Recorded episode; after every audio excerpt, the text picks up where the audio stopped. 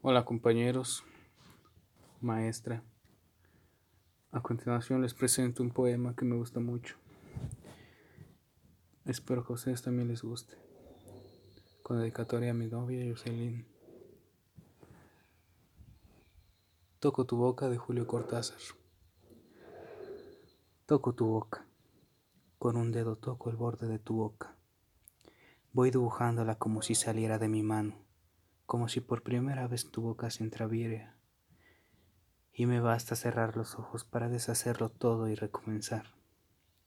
Hago nacer cada vez la boca que deseo, la boca que mi mano elige y te dibuja en la cara, una boca elegida entre todas, con soberana libertad elegida por mí para dibujarla con mi mano en tu cara y que por un azar que no busco comprender coincide exactamente con tu boca que sonríe por debajo de la que mi mano te dibuja. Me miras, de cerca me miras, cada vez más cerca, y entonces cuando jugamos al cíclope, nos miramos cada vez más de cerca y nuestros ojos se agrandan, se acercan entre sí, se superponen y los cíclopes se miran, respirando confundidos.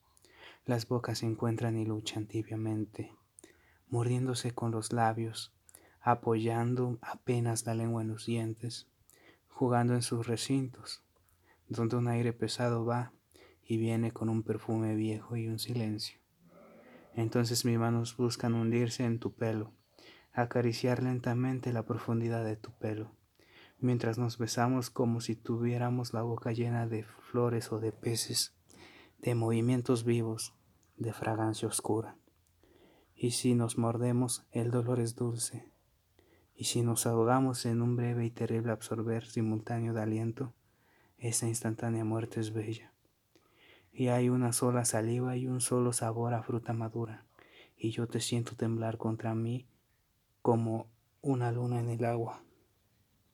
José Michimani. Gracias.